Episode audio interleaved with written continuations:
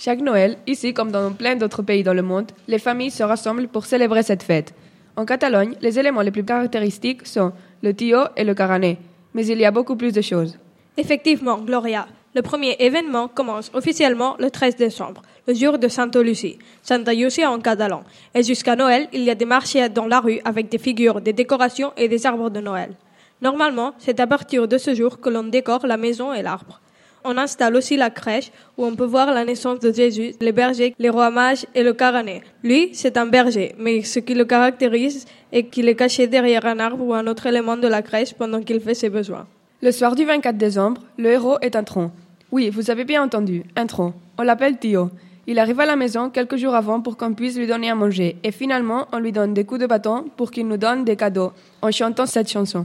El dia de Nadal posarem el porc cansant, la gallina la pastera, el pollí a dalt del pi, toca, toca el violí, ara passen bous i vaques, les gallines amb sabates, gallinons dels sabatons, el vicari fa torrons, la guineu els ha tastat, diu que són un poc salats, Marieta posa sucre que seran un poc millor, torrons d'avellana, torrons de pinyó, cada tio, si no et donaré un cop de bastó!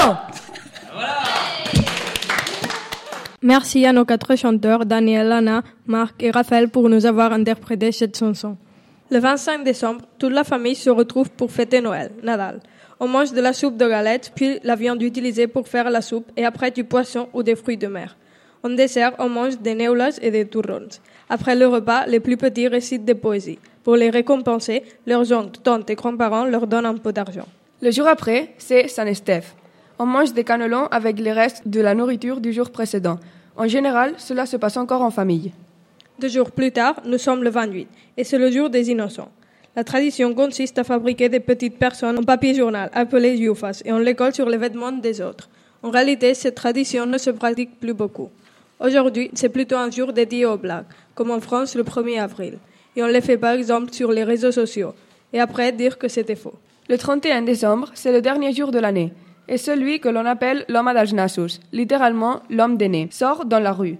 Les plus petits vont le voir, et même si on pourrait penser qu'il a plusieurs nez, il en a qu'un, parce qu'il reste qu'un seul jour pour finir l'année. Le soir du 31 décembre au 1er janvier, comme ailleurs dans le monde, on fête le changement d'année. Et ici, on mange 12 raisins lors des dernières 12 secondes. La majorité des personnes, tout comme moi, n'y arrivent pas, mais c'est amusant de l'essayer. Ce n'est pas fini. Le 6 janvier, c'est le jour des rois mages. Trois rois qui sont allés voir Jésus quand il est né passent par toutes les maisons du pays pendant la nuit et donnent des cadeaux à tous les enfants qui ont été sages pendant l'année. À ceux qui se sont mal comportés, ils donnent du charbon pour qu'ils apprennent à être sages. On vous souhaite un joyeux Noël, Bon Nadal! Feliz Navidad, Merry